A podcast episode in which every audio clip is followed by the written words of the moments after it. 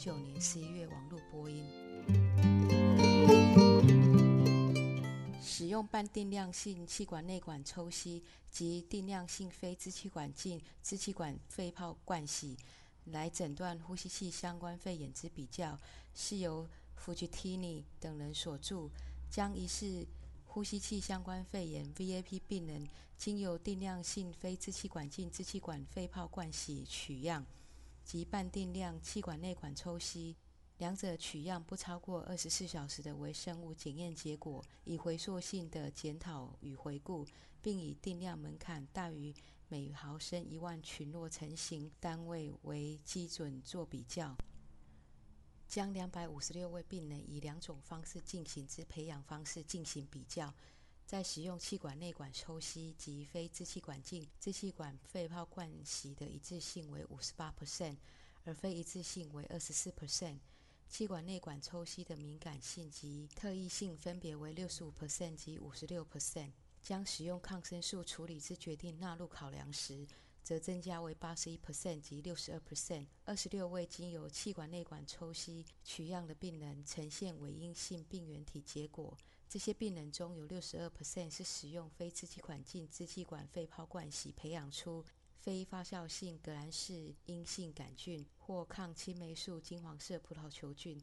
在整个群检验中，呈现伪阴性气管内管抽吸培养结果，有四十二 percent 却培养出非发酵性革兰氏阴性杆菌或抗青霉素金黄色葡萄球菌。作者的结论是，半定量气管内管抽吸培养与定量非支气管镜支气管肺泡灌洗，并未呈现良好的一致性。尽管气管内管抽吸结果在使用抗生素处理之决定纳入考量时提升了。但以半定量培养作为抗生素疗法指针，也许是导致鉴别潜在性多重抗药性病原体失败，也可能造成抗生素用量过多。这些结果支持了使用定量培养来诊断 VAP。尽管诊断 VAP 有争议的，但现今诊断 VAP 的策略偏向于使用定量方式。然而，半定量气管内管抽吸仍是常用的方法。这是 Fujitini 等人所做研究的背景。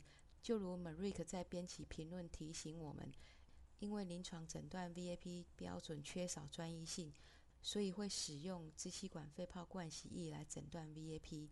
使用小型盲目的支气管镜取样所采取的支气管肺泡灌洗液定量培养的结果有较高一致性，而执行迷你气管肺泡灌洗可以是呼吸治疗师执行的技术一部分。下一篇文章是由 Padel 等人所著，《浅快呼吸指数与测量技巧与情况变异的相关性》。作者假设一般测量情况及技术变异会对浅快呼吸指数值有显著性影响。在十五个月中，将一个内科加护病房内使用七十二小时以上机械性通气而合乎脱离评估标准的六十位病人纳入实验。浅快呼吸指数是在两个不同的支持程度下进行测量，分别为五公分水柱的持续气道正压或是梯形管。浅快呼吸指数是以两个不同方式计算：使用呼吸器所提供的分钟通气量及呼吸次数，或是使用 RITE 肺剂量手动测量。最后，浅快呼吸指数在一天内两个时间测量。浅快呼吸指数值在五公分水柱的持续气道正压测量时，较梯形管显著的低。经由呼吸器或手动测量取得之浅快呼吸指数值并无显著差异。在早上或是傍晚所测量的浅快呼吸指数值无显著差异。作者的结论是，浅快呼吸指数会显著的被呼吸器支持程度所影响。但不会被测定呼吸形态所使用的技术或是一天中所测量的时间所影响。最初对浅快呼吸指数的描述约在十五年前，如今它已被广泛地使用于评估机械性通气之病人的脱力及拔管。它可用许多方式加以测量。Sigel 在编辑评论提出了一个重要的问题：浅快呼吸指数接下来应该如何被应用？对所有的吗？浅快呼吸指数值是否在自呼呼吸测量外仍提供了重要的讯息，则还有待证明。顺应性压力控制持续正压机械通气模式下的呼吸做工。这篇文章是由 Morales Capodeviola 和 Chapman 所提出的。这个研究的目的是要评估使用顺应性压力控制模式下呼吸输出运作与病人驱动两者之间的关联性。使用 ASL 五千人工模拟肺，设定顺应性为每公分水柱压力零点零二五公升，阻力为每秒每公升十公分水柱，肌肉压力或称为金臂压。使用正弦波。压力由零到二十五公分水柱压力增加，每一个阶段增加五公分水柱压力。这个顺应性压力控制型通气模式测试，使用不同机型的呼吸器。Drager Evita Excel 设定自动流量 Auto Flow Flow，Puter Bennett 八四零设容积控制模式 VC，Hamilton Galileo 设定顺应性压力通气 APV。Siemens Servo I 和 Siemens Servo 三百设定压力调整容积控制模式 PRVC，将潮气容积的目标设定在三百二十毫升。若模拟病人需要更多的容积，则呼吸器会传送病人的呼吸做功由每公升零焦耳增加到每公升一点八八焦耳。潮气容积目标只要维持在经胸壁压每公分水柱压力十以下。当潮气容积增加时，经胸壁压也呈现线性增加。经胸壁压增加反映在呼吸器，呈现三种呼吸形态模式：第一，当胸壁压增加时，呼吸器做功逐渐降到每公升零焦耳；第二，当胸壁压增加的同时，呼吸器做功减少，但是当传送极小的吸气压六公分水柱压力时。经胸壁压的高原压力为十公分水柱压力。第三，呼吸器的呼吸做功减少，如同形态一和二，经胸壁压十公分水柱压力，但是另一方面以很缓慢的速度在减少。作者们推论，不同的呼吸器使用顺应性压力控制系统模式，对于增加病人需求会有不同的反应。尤其特别的是，有些呼吸器允许病人承担所有的呼吸做功。而有些呼吸器则不论病人有多少吸气用力，都会使病人的呼吸做功非常小。顺应性压力控制是机械通气的一个模式，它制造一个适当的充气压力来达到潮气容积目标值。这个代表，假如病人做功增加时，充气压力会降低。这对临床状况而言，或许可能不适当。m i l l e s Capodeviola。和 c h a b a n 使用肺模拟装置去评估，在五种不同的呼吸器下使用顺应性压力控制通气模式，去比较呼吸器输出做功与病人呼吸做功之间的相关联性。他们发现，呼吸器呈现三种不同的形态模式来反映模拟肌肉增加的压力。第一，当肌肉压力增加时，呼吸器做功逐渐降低到零。在第二个形态中，呼吸器做功减少的同时，肌肉压力会增加，但是给予极小的吸气压力时，就达到高原压力。第三个形态则合并了第一和第二形态。虽然有些呼吸器不管病人呼吸时有多用力，都会在顺应性压力控制模式时提供一个低程度的支持压力，去考量同意允许病人承受所有的呼吸做功。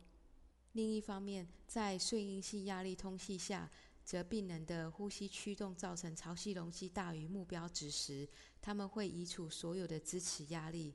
Jaber 在他的编辑评论中指出，至今他们并无大量的病人数据可以去针对顺应性压力通气使用于重症照护单位进行随机控制试验。Jaber 符合一般标准去表明他的临床研究。定义一个新的呼吸通气模式，其适当作用。我们期待这样的研究可以在《呼吸照护期刊》中发表。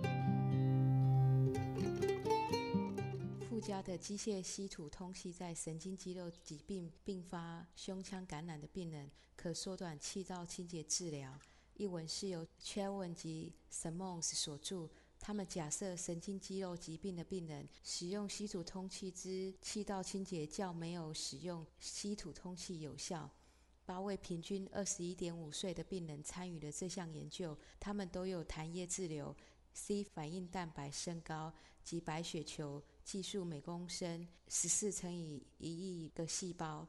病人接受了两天随机交换治疗，第一次疗程还有机械稀土通气，第二次疗程则没有机械稀土通气。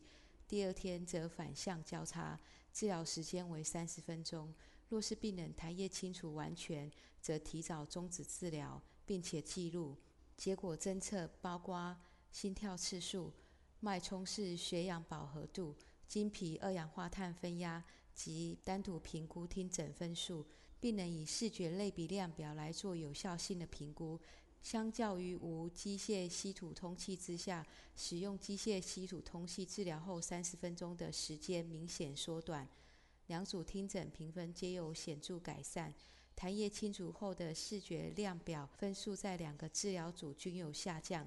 平均心跳次数、脉冲式血氧饱和度、经皮二氧化碳分压在两组则无太大差异。作者总结说，附加的机械稀土通气缩短气道清洁的时间。对神经肌肉疾病并有上呼吸道感染病人，该设备看起来是安全的、耐受性好的，并可以提供额外的好处。他们总结说，机械稀土通气对于神经肌肉疾病并有上呼吸道感染病人提供额外的好处。机械稀土通气也称为咳嗽协助，可增加尖峰流量值及提高痰液清除。尽管缺乏高层次的研究。但是在照顾神经肌肉病人时，机械稀土通气是颇被接受的。c h e w n 及 Simons 在巴利神经肌肉疾病评估短期使用机械稀土通气，以辅助标准非侵袭性通气及物理治疗。他们报告附加使用机械稀土通气可缩短痰液清除疗程。他们推测。机械稀土通气对神经肌肉疾病并有上呼吸道感染病人可提供额外的好处。他们还正确地建议进一步研究评估机械通气吐气在照顾这些病人群上的角色。下一篇金口振动去痰设备 Acapella 的实验室评估，在不同条件下之压力特性。及城市设计来优化它的实际应用，由 s i v e r 等人所著。本研究目的有两个：一、鉴定金口振动去痰器设备力学性能特点；及二、发展一套城市设计来简易该设备使用。一个实验设计来研究三种 Acapella 设备，经由一系列的仪器调整后。于空气流速从每秒两百毫升至八百毫升每秒的范围来测量其平均压力、震荡频率和振幅。该设备特性显示不同的震荡频率从八赫兹至二十一赫兹，平均压力范围从三到二十三公分水柱，和振动弧度从四到九公分水柱。这些参数随着流量和仪器调整而增加。与目前有关分泌清除的知识相结合的使用者便利程式亦被开发。根据使用者所要求的频率和病人气流后。该程式自动计算出必要的设备调整以及平均压力和振幅。作者认为阿卡佩拉可能产生临床上适当的平均压力值和振幅频率，然而这取决于在使用的适当条件之下，而使用者便利程式可帮助使用者达到这些条件。Acapella 是一个用于帮助痰液清除的设备。当病人经由此装置吐气时，产生振动压力与平均压力大于十厘米水柱。Silva 等人评估使使用者便利程式达到适当的情况来使用此器材。他们发现 Acapella 在适当的情况下可以达到临床上适当的平均压力和振动幅度。由于这是一个实验室研究。所以还需临床试验来评估此软体工具的实用性，使 Acapella 的使用达到最好的效益。呼吸模拟机给予雾化 a f o m o t o r o 之呼吸模式的影响。由鲍尔等人所著，以研究室研究可能出现于慢性阻塞性肺疾病人的数种呼吸模式进行评估，雾化 a f o m o t o r o 的量是否受呼吸模式所影响。这项呼吸模拟实验是利用 Perry LC Plus 喷雾器与吸带式气胶系统 Duranab 三千来研究四种可于慢性阻塞性肺疾病人观察到的呼吸模式。不同的潮气容积、吸气时间及吐气时间，以高压液相晨吸仪来测量阿福莫特罗残留余量、吐气端过滤器及喷雾器的量。若吸气时间增加，位于吸气端过滤器上的 a f m o t o r o 残余量将增加八到十三 percent。若延长吐气时间，吐气端过滤器上的 a f m o t o r o 残余量则增加八到九 percent。对所有的吸气模式 a f m o t o r o 发散量仅约正常剂量的十六到二十一 percent，约有五十六到六十二 percent 的 a f m o t o r o 受阻染而残留在喷雾器中。作者结论为：对于十五毫克的 a f m o t o r o 剂量而言，上述四种呼吸模式中，仅有约二十 percent 的药量可由喷雾器设备送出。延长吸气时间有助于提升实际吸入药量。阻塞性疾病，如慢性阻塞性肺疾病等病人，通常使用喷雾器来输送吸入型药物。毫无疑问，使用气雾药物时，每位病人的吸气模式都不同。但对于呼吸模式是否影响药物的输出量，却不甚了解。鲍尔等人以呼吸模拟器分别模拟四种呼吸模式，这四种呼吸模式都可在慢性阻塞性肺疾病病人发现。而这些模式代表了不同的潮气容积、吸气时间及吐气时间，与前述研究结果相类似。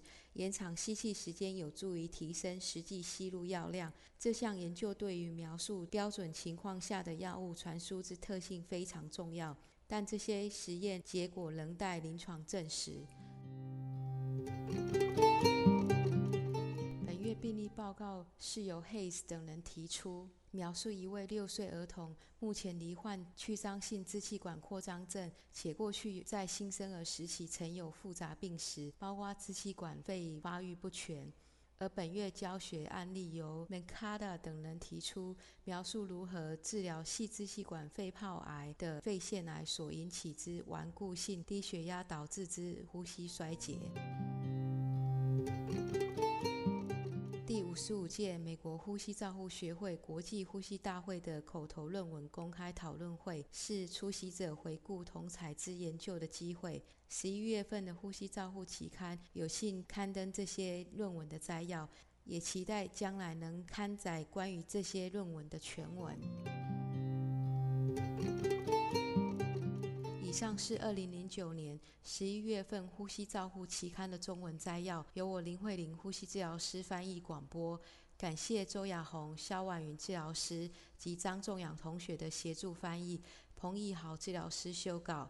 朱家诚治疗师审稿。如想进一步了解原文内容或期刊过去议题，请上美国呼吸照护期刊网站 www 点 rcjournal 点 com。您也可以由网络上订阅，自动收到未来的网络广播议题。再见。